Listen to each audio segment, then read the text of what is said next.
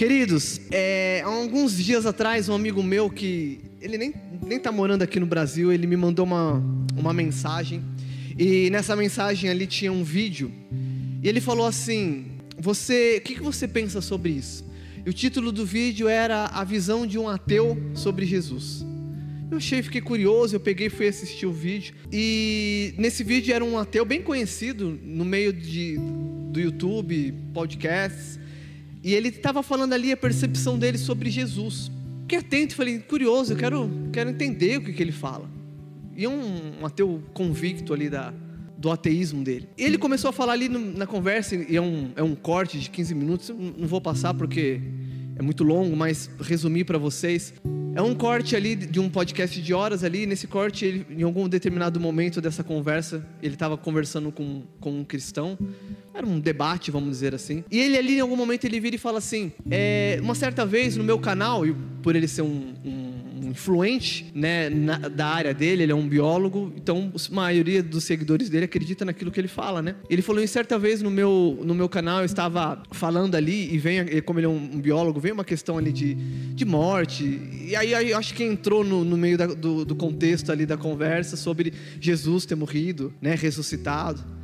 E aí ele virou e falou assim: Olha, é, do que eu entendi, isso foi já que me constrangeu, do que eu entendi das vezes que eu li o Evangelho, eu falei, meu Deus, já começa por aí, né? Eu falei, Jesus. Tem gente na igreja que nem a Bíblia lê, o ateu vai dar uma percepção porque ele leu os Evangelhos. E ele falou assim: ele falou assim, é impossível uma pessoa se denominar cristã se ela não crê que Jesus morreu, que ele, que ele ao terceiro dia ressuscitou, levantou, saiu andando com o corpo e ressuscitou e andou, andou entre as pessoas. Ele falou assim: é impossível uma pessoa se dizer cristã se ela não acreditar na ressurreição de Jesus. E ele falou assim que muitas pessoas no canal dele falavam: Não, mas eu me digo cristã e, e eu acredito que o, a ressurreição seja alegórico. E, e, e infelizmente existem teólogos que defendem que a ressurreição por não caber dentro da mente humana, seja simplesmente um, uma alegoria bíblica, ou seja talvez um, um, uma ressurreição espiritual ou algo do tipo.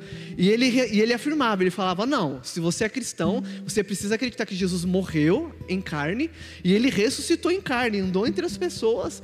Porque a Bíblia diz isso. E ele perguntava pro, pro pastor, né? Não diz? Ele falava, diz, diz isso.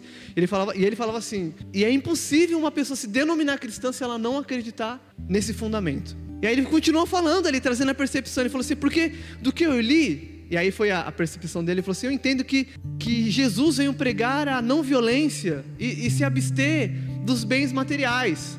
Eu falei, é, tá correto, isso faz, faz, parte, do, não é o todo, né, da parte da mensagem de Jesus, mas tá, tá ali incluso, legal, tá, tá entendendo. E aí ele virou e falou assim: Eu tô falando isso por quê? Porque você consegue seguir os ensinamentos de Jesus, ou pelo menos tentar, sem ser um cristão. Aí ele falou assim: por exemplo, eu procuro ter paz com todo mundo, eu não gosto de treta. Eu eu não sou da guerra, eu sou da paz. Aí ele falou assim: e eu não sou um cara apegado também às coisas desse mundo, porque pelo que eu entendi do que eu li, ele falava assim: Jesus, Jesus falava que para nós não nos apegarmos às coisas desse mundo, porque as, o que era bom realmente estava em outro lugar, não aqui. Eu falei, meu, esse cara está entendendo coisas aí que alguns irmãos ainda não entenderam. Que coisa, ele nem tem a revelação ali do Espírito Santo. É só um, um conhecimento textual de ler as escrituras, ter um bom conhecimento do português e entender o que está escrito. E ele virou e falou assim: Mas isso até eu faço. E como eu disse para vocês, eu sou um ateu. Eu não acredito na ressurreição de Jesus. Eu não acredito. Eu não acredito. Era um debate, faz sentido ele não crer, ele é um ateu. Não, não tem por que ele crer, ele é um ateu. E ali eu fiquei me perguntando, eu falei, cara, um ateu, ele, ele vem à mídia e o, e o pastor que estava com ele ficava endossando. Vocês estão tá, ouvindo isso, amigos teólogos? Vocês estão ouvindo isso, meus irmãos? É um ateu falando, é um ateu falando, é um ateu falando. Porque ele, ele, ele quis dar a entender o quê? Ser um admirador de Jesus não te faz ser um seguidor. Ser um fã de Jesus não te faz ser um cristão. E há uma diferença muito grande entre ser fã e ser um seguidor. E eu fiquei pensando naquilo ali, eu falei, meu Deus, isso faz todo sentido, porque quando nós nos dizemos, quando nós dizemos ser seguidores de Jesus, João vai dizer na sua carta, ele fala assim: se você afirma estar em Deus, você precisa andar assim como ele andou. E aí eu vejo muitas pessoas, infelizmente, irmãos em Cristo, ou pessoas que se dizem cristã. E eu acho que é o mais triste. E esse pastor que estava com esse rapaz, ele, ele, ele tem uma frase que ele fala assim: existem os ateus práticos que ele era um ateu prático, convicto, estudou, não consegue crer, a razão não, não, não, não consegue crer. E ele falou: existe o ateu, é, não existe o ateu convicto, que é nesse caso ele falou: existe o ateu prático, que é aquele que diz que acredita em Deus, mas vive como se Deus não existisse. E eu, aí eu acho que é onde pega talvez para nós, porque falar que Deus que crê em Jesus, se eu não me engano, Tiago vai falar diz que crê, faz bem, porque até os demônios creem e estremecem. E aí vai apertando para o nosso lado, porque simplesmente dizer que nós cremos, mas as nossas atitudes não combinarem com a nossa confissão de fé, é simplesmente discurso, é simplesmente palavras, João vai dizer também na sua carta: Filhinho, não amemos só de palavra, de língua, mas de fato e de verdade. Porque o nosso discurso, ele não tem que ser somente um discurso verbal. O nosso discurso como cristão, ele precisa ser um discurso prático. E quando diz um discurso prático, é uma coerência daquilo que você diz acreditar daquilo que você diz ser com aquilo que você faz. É muito difícil você acreditar numa pessoa que fala uma coisa e vive outra. Sabe como que as pessoas vão nos chamar? De hipócritas. E era o que Jesus falava para os fariseus. Seus lábios falam das, das leis, mas o seu coração está distante. E como é fácil isso acontecer nos nossos meios no dia de hoje, por causa da, não digo nem da familiaridade, mas do costume. Eu me acostumei a ir numa igreja eu me acostumei a estar num culto de domingo. E você sucumbe ali ao costume e perde a essência que é o se relacionar com Deus. E se nós não nos relacionarmos com Deus, Oséias vai falar: conheçais e, e prossigais e conhecê-lo. É, é um conhecimento inesgotável. O apóstolo Paulo vai dizer assim: Eu oro para vocês, igreja de Colosso, para que vocês é, busquem conhecer mais e mais ao Senhor, para que vocês cheguem ao pleno conhecimento da vontade dEle. Então é impossível você não conhecê-lo e não querer ser como ele é. Não no que diz respeito a querer ser Deus, mas a querer ser parecido com Jesus. A querer fazer o que Jesus fez. Porque quando Jesus nos chama, ele fala assim, ele fala assim, soprou sobre vós o Espírito Santo e diz: Assim como o Pai me enviou, eu também vos envio. João, João 20, 21. Assim como o Pai me enviou, também vos envio. Como? Como Jesus foi enviado. O que, que Jesus fez?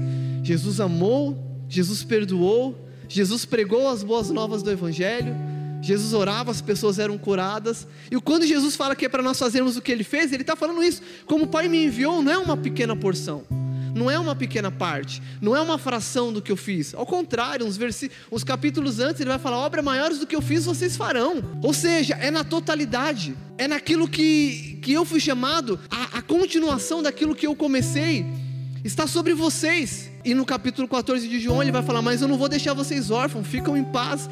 Eu vou subir ao céu, eu vou voltar para o Pai, eu vou preparar um lugar para vocês, vou fazer uma morada, depois eu vou vir buscar vocês. Mas enquanto eu vou fazer essa morada no céu, eu vou deixar o Consolador aqui, e ele vos guiará toda a verdade. Ele vai constranger vocês do pecado, da justiça e do juízo.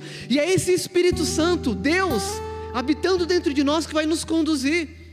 Então, queridos, quando nós nos dizemos ser cristão, cristãos, e não praticamos aquilo que o nosso discurso está falando, eu não vou falar que, ah, talvez nós não sejamos cristãos ou algo do tipo, porque talvez haja sinceridade, o que talvez não haja é uma entrega genuína, o que talvez não haja é um entendimento real do que é ser cristão.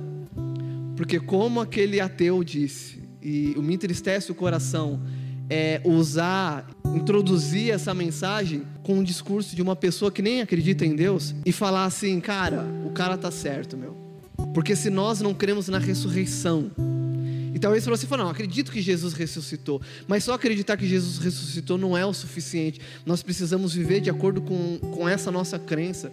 E quando nós olhamos para os apóstolos, se você lê o, o, livro de Atos, de Atos, os primeiros livros, a mensagem dos apóstolos era: Cristo ressuscitou. Eles não tinham outra mensagem. A mensagem era: Cristo ressuscitou, Cristo está vivo. Esse mesmo que vocês crucificaram, que vocês perseguiram, ele foi crucificado, mas ao terceiro dia ele ressuscitou e está vivo.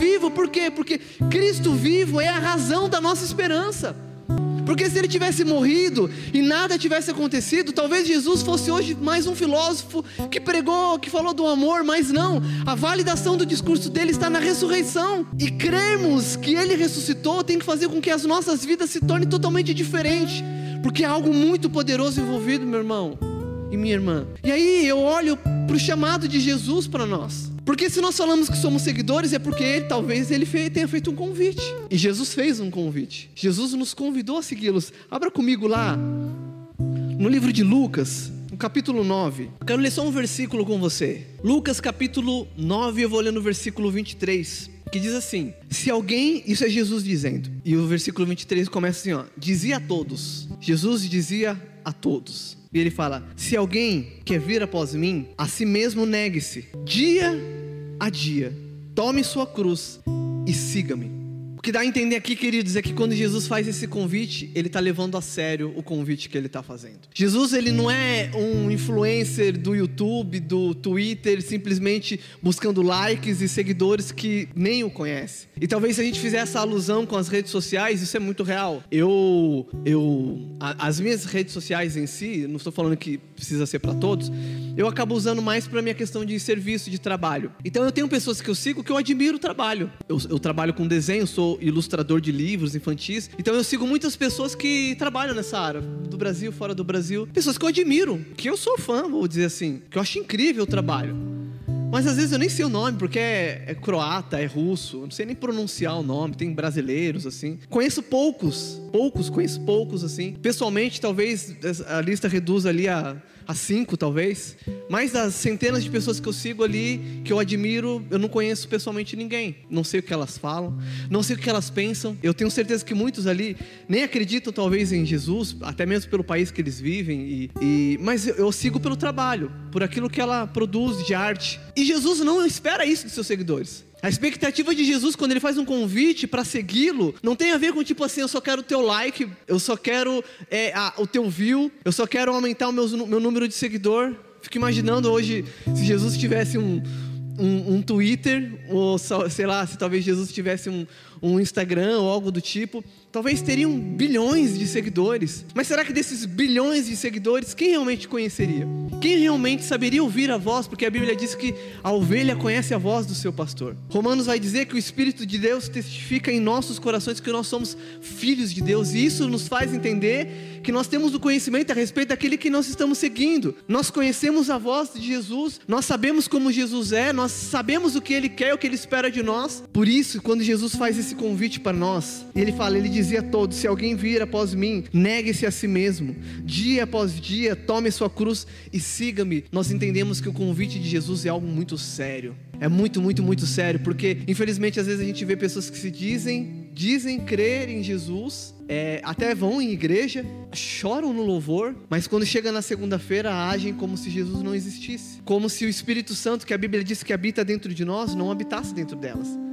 E aí que eu acho que pesa mais, porque esse ateu, cara, ele não acredita e pronto. Eu não espero nada dele. Ele não crê, não crê. Ponto final, eu não espero nada dele. O que nós podemos fazer é orar e, e, e pregar o evangelho a ele, mas só. Mas o que me entristece são pessoas que, e, e, nós irmãos, se nós não fizermos uma, uma análise sincera das nossas atitudes, das nossas vidas, nós podemos cair nisso. É dizer que crer, é viver dentro de um, de um contexto de, de pessoas que creem, mas as nossas atitudes corresponderem como se Deus não existisse. A, a, sabe a sensação que eu tenho? Que não é só é, ignorá-lo, mas parece que é um revanchismo, sabe? Eu faço para atingi-lo, eu faço para crucificá-lo novamente, porque Jesus morreu na cruz pelos nossos pecados.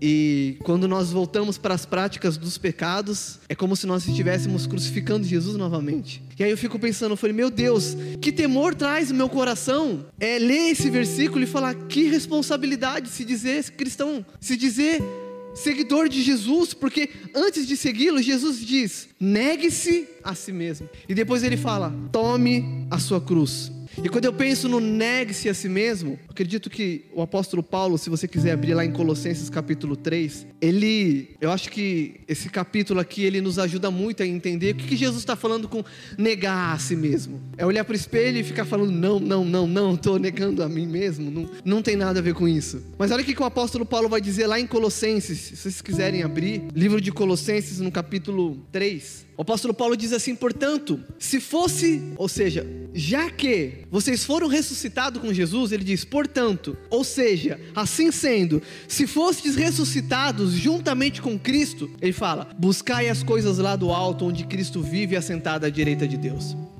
Pensai nas coisas lá do alto, não nas coisas aqui da terra, porque morrestes e a vossa vida está oculta juntamente com Cristo em Deus. Quando Cristo, que é a vossa vida, se manifestar, então vós também serei manifestado com Ele em glória. E o que Paulo está falando aqui é: se você diz ser cristão, se você diz que morreu com Jesus, assim sendo, vocês precisam pensar nas coisas que são do alto. A sua mentalidade tem que estar nas coisas dos celestiais, nas coisas do céu, não nas coisas terrenas, não nas coisas desse mundo. Porque se vocês dizem que morreu com ele, entenda que quando Jesus ressuscitar, vocês serão ressuscitados também. E aí no capítulo, a partir do versículo 5, ele começa a falar sobre os resultados dessa união que nós temos com Deus.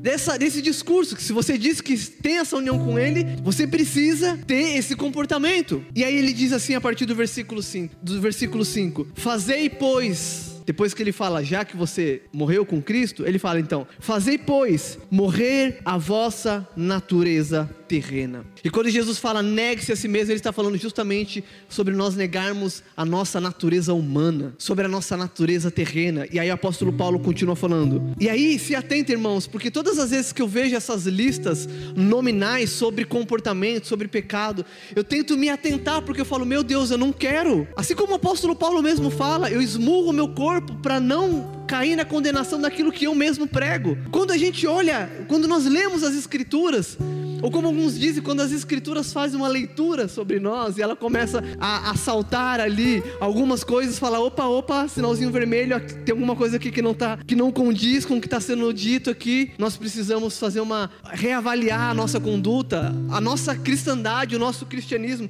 E aí o apóstolo Paulo começa a trazer essa lista, e ele fala assim, ó, versículo 5: Fazei, pois, morrer a vossa natureza terrena, prostituição, impureza, paixão lasciva, desejo maligno e a avareza que é a idolatria. Eu não vou entrar por menores do que é cada um, mas, por exemplo, prostituição não é conotação somente de, de garotas de programas. Quando fala sobre prostituição, está falando sobre a imoralidade sexual, sobre o, o, sexo antes do casamento, sobre, sobre o sexo fora da vontade de Deus. Deus fez o sexo para o casamento. Um exemplo sobre prostituição. E dentre outras essas outras coisas sobre impureza, paixão lasciva, que é a, a lasciva é você oferecer algo para alguém que você não vai poder dar. E olha que coisa, gente. Esses dias eu vi uma pessoa que não é cristã falando, alguém falou alguma coisa, falou assim, gente, mas vamos, vamos dizer, não combina, o Senhor é meu pastor e nada me faltará, e o, no post, e a foto tá de biquíni de costas. Eu falei, meu Deus, cara, o cara nem é cristão, e ele tá falando que não combina, que não combina. O que, que é isso? É lasciva. É lasciva, é você está oferecendo algo que você não vai poder é, dar, que você não vai poder dar para a pessoa. Você está oferecendo algo que não será dado. Eu não achei outra palavra, tentei achar. Mas é, a verdade é essa.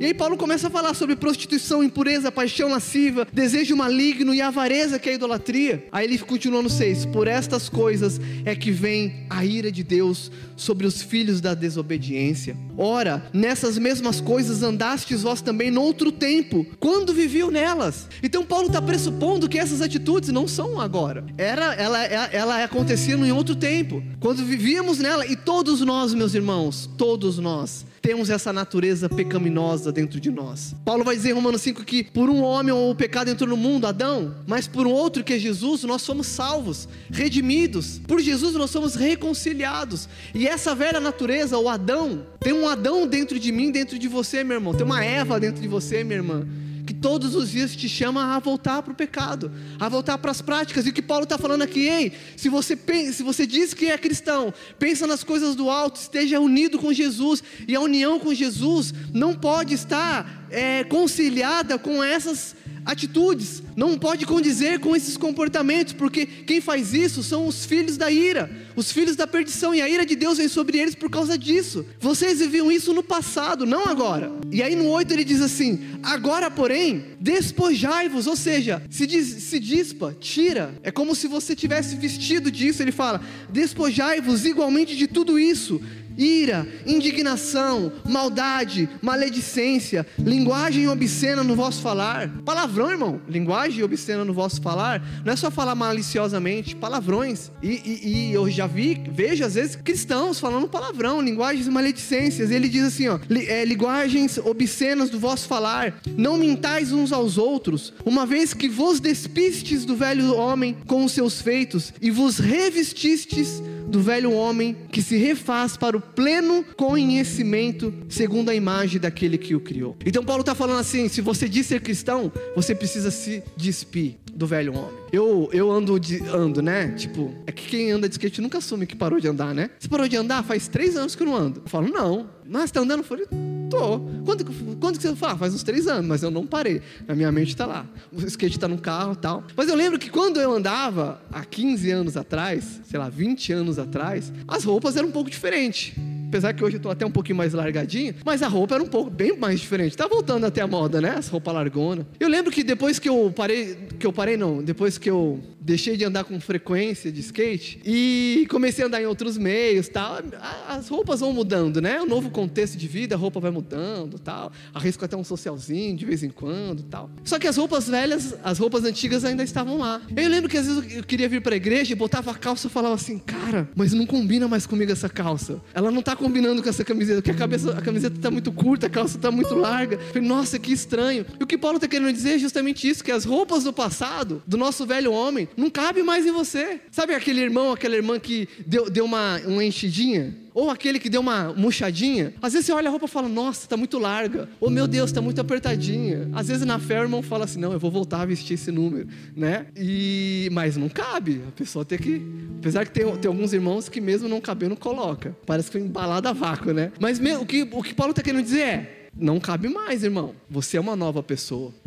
Você é uma nova pessoa em Jesus. Essas roupas do passado, essas roupas, esses comportamentos do passado não tiveste mais. E Jesus fala: Você quer ser meu seguidor? Você precisa negar a si mesmo. Existem condutas no seu coração que você traz da natureza pecaminosa que precisam mudar. Se você disse meu servo, como Paulo vai dizer, você precisa se despir, meu irmão. Você precisa ser humilde e falar: Cara, não dá mais. Eu lembro que quando antes de me converter eu falava muito palavrão, muito, muito palavrão. Era boca suja assim. E eu lembro que quando eu me converti foi algo de dentro para fora. Ninguém Ninguém veio e falou, ninguém chegou. Ninguém na igreja falou, seu irmão, não fala palavrão. Porque na igreja, quando estava me convertendo, eu não ia falar palavrão, não era bobo. Eu era bem hipócrita, eu não falava mesmo não. Ficava, falava na rua. Mas na igreja não. Mas ninguém veio falar para mim assim, ó, não fala palavrão. Mas o Espírito Santo, que mora dentro de mim, ele começou a me constranger ele começou a falar: por esse caminho não dá mais. Esse caminho aqui, ó, não é caminho de vida. Você é uma nova criatura. As pessoas precisam enxergar esse Jesus que você está falando aí com tanta paixão, com tanto amor. Mas se o seu comportamento não mudar, será um discurso vão. Eles vão olhar para você, vão achar que você é um hipócrita. E aí aquilo me constrangia. Aí eu parei de falar palavrão. Eu lembro uma vez uns meu, já fazia uns 4, 5 anos que eu tinha me convertido e eu nunca mais tinha falado palavrão. Eu fui jogar bola. Jesus, bola não é, bola não é de Jesus, cara. Jogar futebol não é.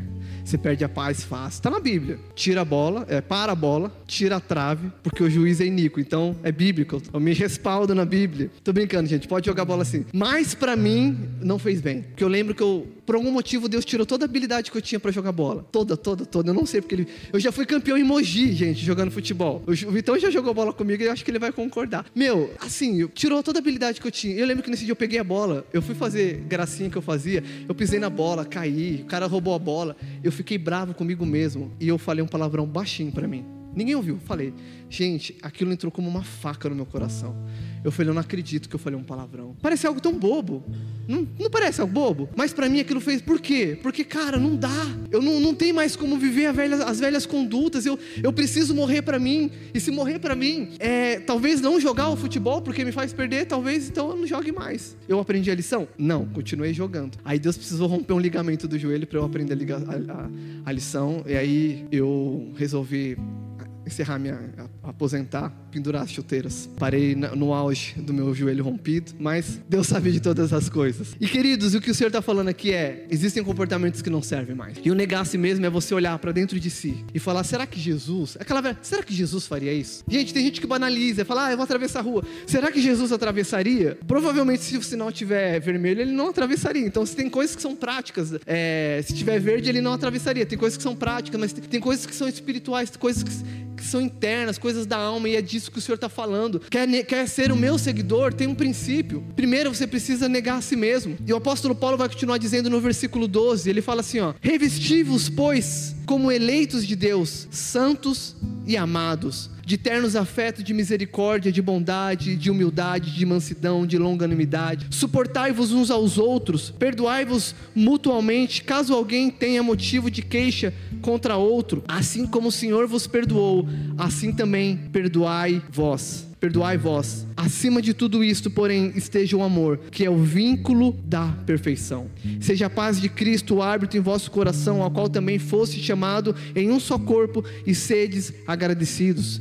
Habite ricamente em vós a palavra de Cristo, instruindo-vos, aconselhar-vos mutuamente em toda a sabedoria, louvando a Deus com salmos e hinos e cânticos espirituais, com gratidão em vosso coração. E tudo o que fizerdes, seja em palavra, seja em ação, fazei em nome do Senhor Jesus, dando por ele graças a Deus Pai. Então Paulo fala: se dispa do velho homem, mas não é se despir e andar nu, é se despir e se revestir de algo novo. E o que é esse algo novo? É Jesus. São os comportamentos que Jesus nos ensinou através do Espírito Santo. O mesmo, se você vê Paulo em Gálatas capítulo 5, 22, ele vai falar sobre o, os frutos do Espírito Santo, que nada mais é o, o comportamento que Jesus expressou enquanto ele andou na terra. É o Espírito Santo nos ensinando a ser parecido com Jesus. Então, ser servo e ser seguidor de Jesus tem a ver com nós parecermos com Jesus, tem a ver com o discurso ter coerência com a prática. E aqui no final ele fala: em tudo que fizer, seja em palavra ou seja em ação. Faça em nome do Senhor Jesus, dando por Ele graças a Deus Pai. Por quê? Porque o nosso comportamento em Jesus vai apontar para o Senhor. A nossa vida caminhando nessa terra, porque o culto daqui a pouco vai acabar. Daqui a pouco talvez você vai almoçar com a sua família, você vai encontrar os seus primos que bebe, que fala palavrão. Como será? Como serão, como será o nosso comportamento? Porque é fácil ser crente aqui, irmão. É fácil. A gente coloca uma máscara, vem para a igreja, parece todo mundo que é bonzinho, que pisa na na calçada do milagre se é transformar, você vem brigando com sua esposa, até o estacionamento, você entra para dentro da igreja, mudou. Parece que tudo transforma, mas é lá fora que tem a prova real da nossa cristandade. Se Jesus ressuscitou, é lá que nós vamos provar que Ele é o motivo da nossa esperança. Se há esperança nele, nós precisamos ser transformados. E aí você olha um ateu falando isso fala, cara, que só seguir os ensinamentos de Jesus não é o suficiente, você precisa ter coerência, precisa crer, precisa crer na morte de Jesus. E Jesus vai falar logo depois: todos vós, se quiserem me seguir, nega-se a si mesmo, e ele diz: carregue a tua cruz. E irmão, carregar a cruz não é a sogra, parem com isso. Você fala, ah, minha cruz, a sogra, minha sogra é uma bênção. Eu até falei para ela, falei, sogrinha, eu, eu carrego a sua foto na minha carteira. Ela falou, deixa eu ver. Aí eu mostrei uma nota de 50, ela ficou brava. Aí, mas eu tenho intimidade com ela, eu amo a minha sogra. Mas não tem a ver com essas brincadeiras à parte. Não tem a ver com isso, queridos. É nós nos identificarmos com a entrega de Jesus. É a gente se identificar com, com o sofrimento de Jesus, com o sacrifício de Jesus. Lá em Filipenses capítulo 2, capítulo 2, Paulo vai falar assim: Tem de vós o mesmo sentimento que teve Cristo Jesus. Abre lá comigo, Filipenses capítulo 2, a partir do versículo 5. Eu vou ler para vocês. Tende em vós o mesmo sentimento que houve também em Cristo Jesus e aí ele diz: Pois ele, subsistindo em forma de Deus, não julgou como usurpação ser igual a Deus. Antes, a si mesmo se esvaziou. A si mesmo se esvaziou. E sabe quando Deus pode fazer uma, algo tremendo na minha e na sua vida, queridos? É quando nós chegamos diante dele vazio, vazio de nós mesmos. Gênesis 1 diz assim: No princípio a terra era sem forma e vazia, e do nada Deus criou tudo. Isaías vai dizer que ele não divide a glória dele com ninguém. Se você se diz ser cristão e está muito cheio de si, muito cheio do seu achismo, dificilmente Deus vai poder fazer algo, porque ele não vai dividir a glória dele com ninguém, porque se algo bom acontecer, pode acontecer de você atribuir a você mesmo. Mas se nós nos esvaziarmos de nós mesmos e nos apresentarmos diante dele, ele vai olhar e falar: opa uma terra vazia é uma oportunidade de eu criar tudo, de eu poder fazer tudo. E do nada Deus criou tudo, e quando nós chegamos diante dele, sem nada, nus, como Adão e Eva estavam, nus diante de Deus, com a nossa vergonha diante dele, ele vai cobrir a nossa vergonha e, e, e do nada ele pode criar tudo na minha e na sua vida. Mas há um princípio. Jesus, e aqui Paulo está falando, tem de vós o mesmo sentimento que teve em Jesus. No 7. Antes a si mesmo se esvaziou, assumindo a forma de servo, tornando-se semelhança de homens e reconhecido em figura humana. A si mesmo se humilhou, tornando-se obediente até a morte e morte de cruz. É até as últimas consequências. Carregar a sua cruz, meu irmão, é você carregar esses valores, esses princípios que nós lemos na palavra até as últimas consequências. Tem um filme que eu acho talvez seja o, tá entre os top 5 de filmes que eu gosto, que é Coração Valente. Alguém aqui já assistiu esse filme? É um filme meio velhinho, assim, já, a galera entrega, entrega a idade. Mas é um filme maravilhoso, foi, foi vencedor de Oscar e tal. É um filme com Mel Gibson. E nesse filme relata ali a história de um, de um homem que ele, que ele era um escocês e a Escócia ali vivia subjugada pela Inglaterra e aconteceu ali que a Inglaterra colocou algumas leis e uma dessas leis era se apropriar da mulher do cara que casava, primeiro dia de noite de núpcia era do, dos soldados romanos, tal. Eu tô resumindo. Acontece que o, o, o, o personagem do Mel Gibson, que era o William Wallace, ele casa com uma mulher secretamente, os soldados vão, pegam ela e ali no embate eles matam ela e ali desperta a fúria no coração do cara pela amada dele. E aquele homem revolucionou a situação e havia um discurso muito muito forte dentro do coração dele que eles eram livres. Falava: Nós somos livres. E tem até um momento do filme que está o exército, porque ele começa a juntar exército com ele, um exército de escoceses, de camponeses contra o império inglês, né? O rei da época ali, que era muito forte. Ele consegue reunir, porque o discurso dele era um discurso muito forte. Ele não só discursava, ele lutava, ele estava na frente das guerras, das batalhas, e ele falava assim: Nós não somos escravos da Inglaterra, a Escócia é livre, a Escócia é livre. E tem um momento muito fatídico do filme que tá, estão os dois exércitos, um de frente para o outro, tipo trincheira assim, e eles estão de frente, ele vem com o cavalo na frente das pessoas, assim, começa a correr, e ele fala assim: eles podem tomar a nossa alma, mas jamais tomarão a nossa liberdade, porque nós somos livres. Ele começa a gritar: freedom, liberdade. E o filme vai desenrolando, eles lutam ele é preso. Ó, gente, o filme é de 95, eu vou ter que contar o final, para fazer sentido o que eu tô falando, tá bom? Mas vale a pena assistir o filme. E no final do filme ele é preso, e ali a coroa inglesa pega ele assim, e ele tá ali sendo torturado, e eles falam assim: nega, fala, é a sua oportunidade, a sua morte vai ser menos dolorosa. Nega. E ele ficava calado, e os caras começam a enfiar a faca nele assim. Não aparece na cena, mas a ver ele. E ele ali agonizando ali, aí ele toma ar assim, aí fala assim: cara, acho que ele vai vai negar, né? Vai falar. Aí tomaram assim, aí a última palavra dele foi freedom, que é tipo liberdade. Aí os caras decepa ele. Cara, eu lembro que uma vez o pastor estava pregando, ele falou alguma coisa, eu fui pro filme, eu falei, meu Deus, cara, o cara estava disposto a morrer, ele foi até as últimas consequências por aquilo que ele acreditava. E, e principalmente no conceito de liberdade. A Bíblia fala que nós não somos mais escravos do pecado. A Bíblia fala que Deus colocou em nós, Deus, por nós não sermos mais escravos, nós somos filhos. E por sermos filhos, Deus enviou ao nosso coração o Espírito do Teu Filho que clama em nós, Abba Pai. Ou seja, nós não somos mais escravos, nós somos filhos. E se nós não somos mais escravos, porque eu lembro que aquele dia que o pastor estava pregando, o Senhor falou uma frase muito forte no meu coração, que aquele que sabe que é livre jamais se sujeitará à escravidão de algo. E ele me fez lembrar justamente do filme para entender o contexto. E eles sabiam que eles eram livres e eles não se sujeitaram à escravidão, foram até a última consequência. Hebreus 12, 4 vai dizer: se nós estamos dispostos a ir até, a última, até o sangue contra a luta do, pelo pecado, será que nós estamos dispostos? Jesus foi obediente até a morte e morte de cruz. E o que o Paulo está falando aqui é para nós termos o mesmo sentimento que esteve em Cristo Jesus. A cruz é nós irmos até a última consequência. A cruz é nós lutarmos até onde nós pudermos lutar. E vou falar, meu irmão, se você não tem mais força, eu, eu tenho certeza que nós não temos mais força, nós não temos forças, não temos, porque quem nos leva a fazer isso é o Espírito de Deus que está em nós. Seria injusto nós queremos fazer isso, nós não faríamos. E o apóstolo Paulo vai falar assim: é quando eu me torno fraco, é quando eu sei que eu estou fraco, que eu me torno forte, porque o poder de Deus se aperfeiçoa na minha fraqueza. E é por isso que eu vou me gloriar nas angústias, nas perseguições, na tristeza, em tudo aquilo que o mundo nos acomete. Por quê? Porque quando eu sou fraco, é aí que eu me torno forte. E a pergunta é: será que nós estamos dispostos a, irem até, a irmos até a última consequência, simplesmente para validar o nosso discurso? E os desafios virão todos os dias.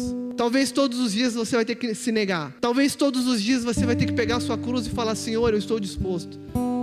Talvez o meio social que você vive te prove todos os dias, meu irmão. O mundo que nós vivemos é um mundo corrupto, é um mundo perverso. Mas nós precisamos ser como aqueles que brilham no meio das trevas, como aquele que no mundo escuro estamos ali brilhando.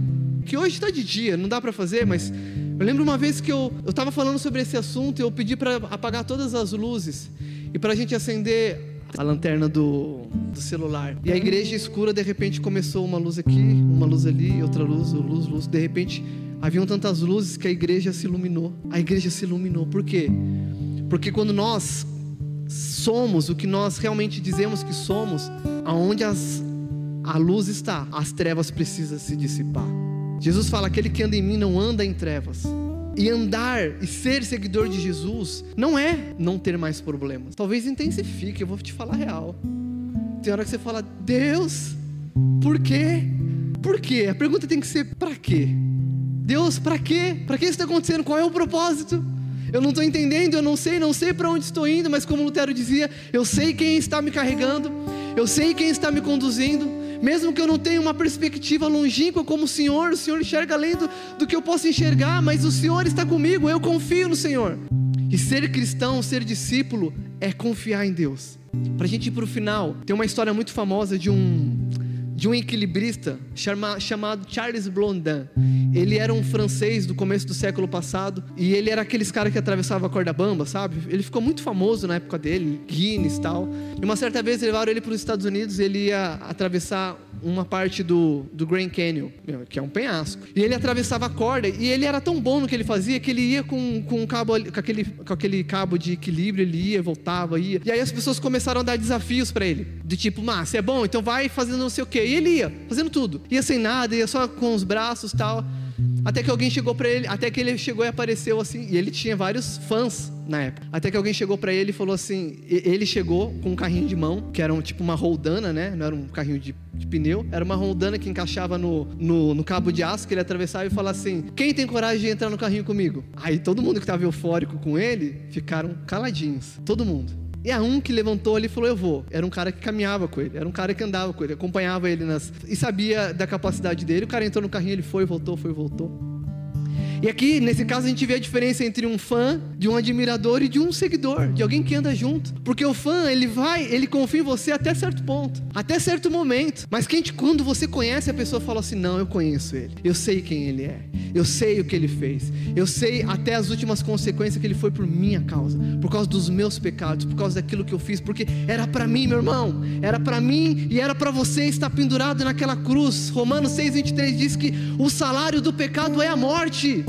A morte eterna estava fadada a mim e a você. Sabe o que Deus fez? Deus resolveu o problema do pecado, enviando o filho dele para morrer na cruz por mim e por você. E a Bíblia vai dizer em Romanos 5 que Deus provou o seu amor por nós, enviando o seu filho para morrer por nós quando nós ainda éramos os seus inimigos. Que amor é esse? Não dá, não dá para entender.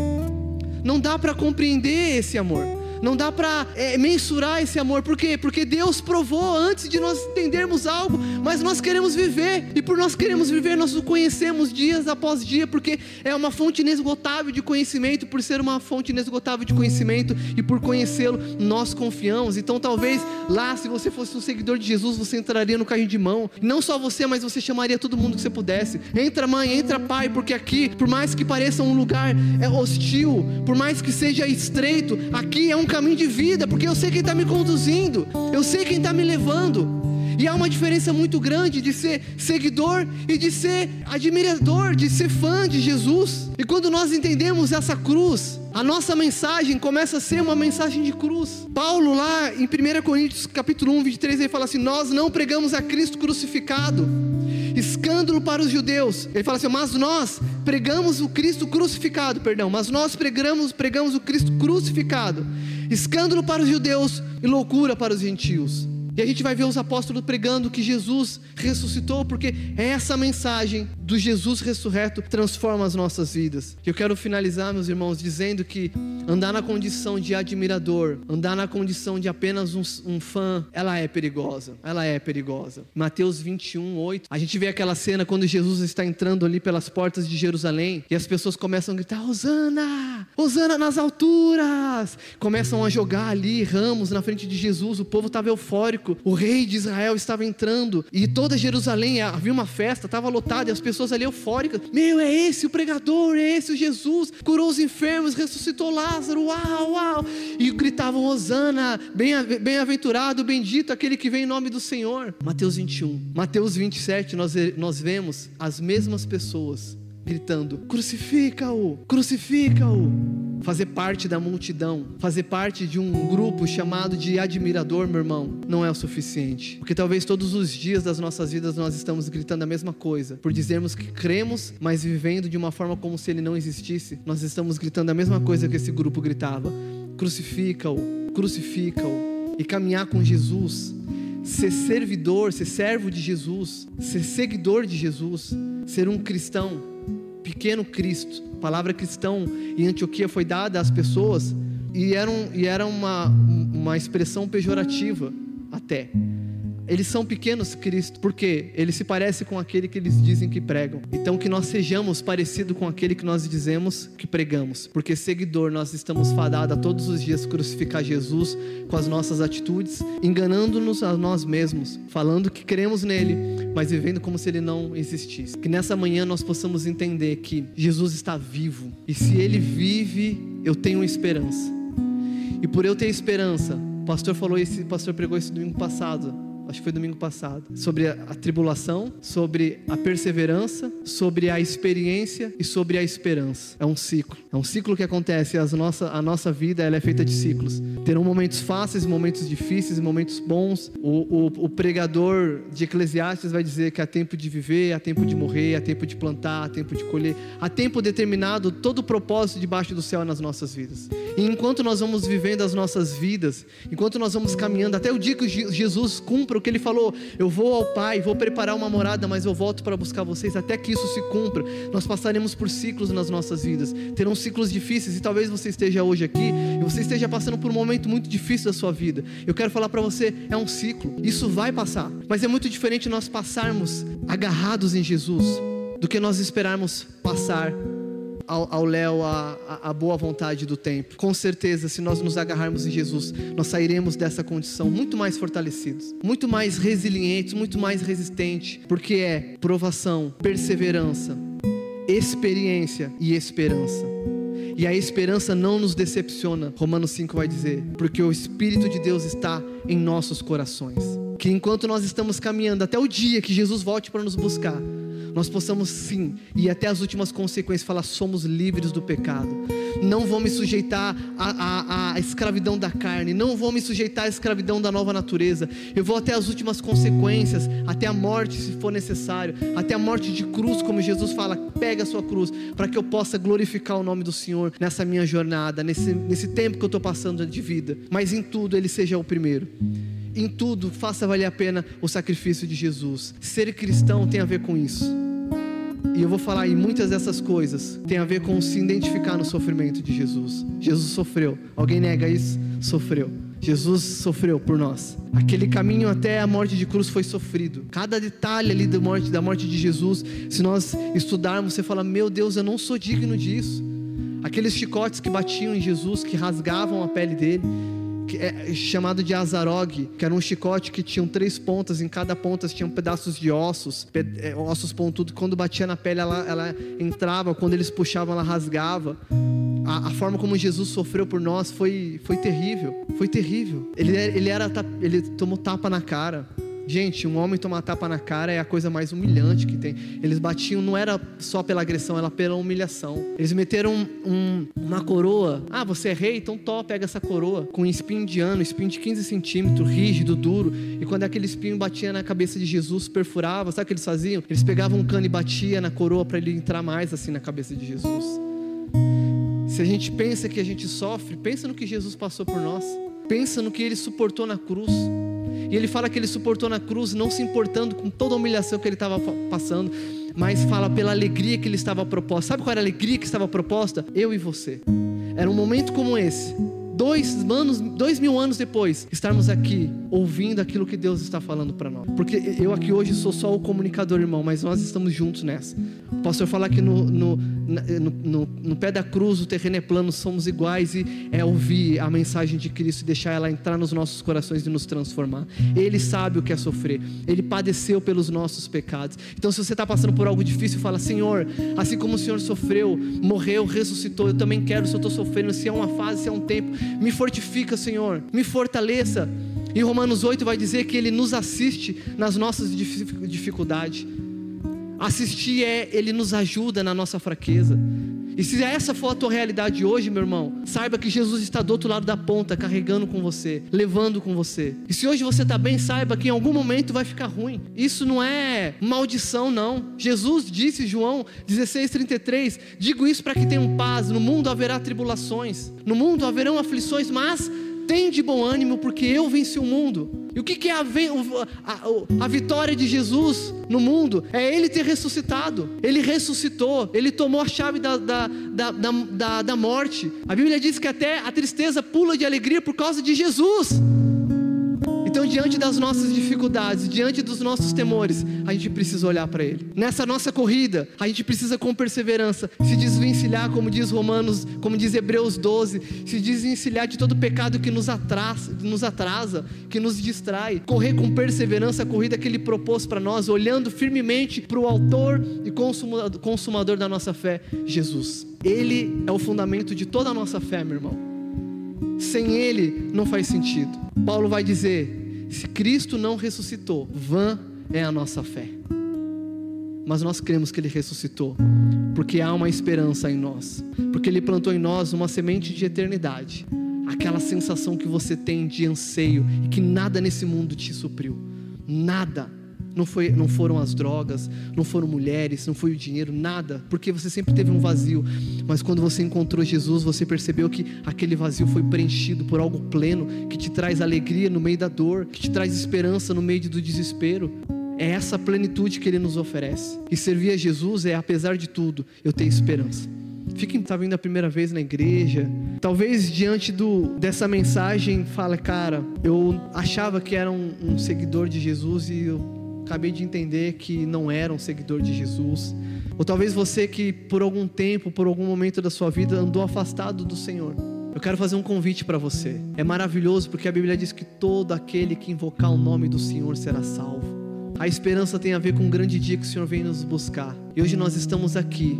Eu quero te dar essa oportunidade de talvez com uma simples oração fazer essa confissão, talvez pela primeira vez, talvez pela segunda, terceira, mas uma confissão convicta, uma convicção do teu coração, algo verdadeiro. Se essa é a verdade do teu coração e se o Espírito Santo está nesse exato momento fazendo o seu coração arder, você está sentindo o teu coração tremer por dentro, a tua barriga é como se tivesse borboletas.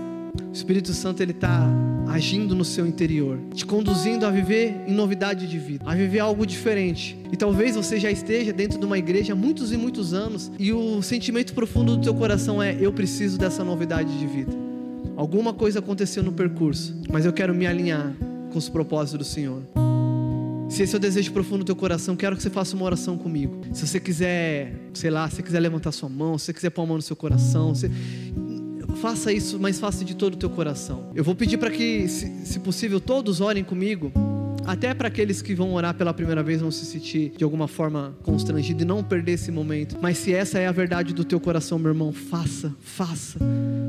Faça com todo entendimento, faça com toda alegria, com toda convicção. Ore comigo assim, meu amado Deus, nessa manhã eu estou diante do Senhor e eu estou me despindo de tudo que eu sou, de toda a vergonha, de todo o meu pecado, porque sei que sou pecador, mas eu estou diante de Ti, como se estivesse diante da cruz, olhando para o meu Jesus, Autor e Consumador da minha fé, e eu confesso, Jesus Cristo, como meu Senhor, como meu Salvador, e eu quero segui-lo, ser chamado discípulo, ser um cristão verdadeiro e caminhar o resto da minha vida seguindo os passos de Jesus, até o dia que Jesus volte para me buscar.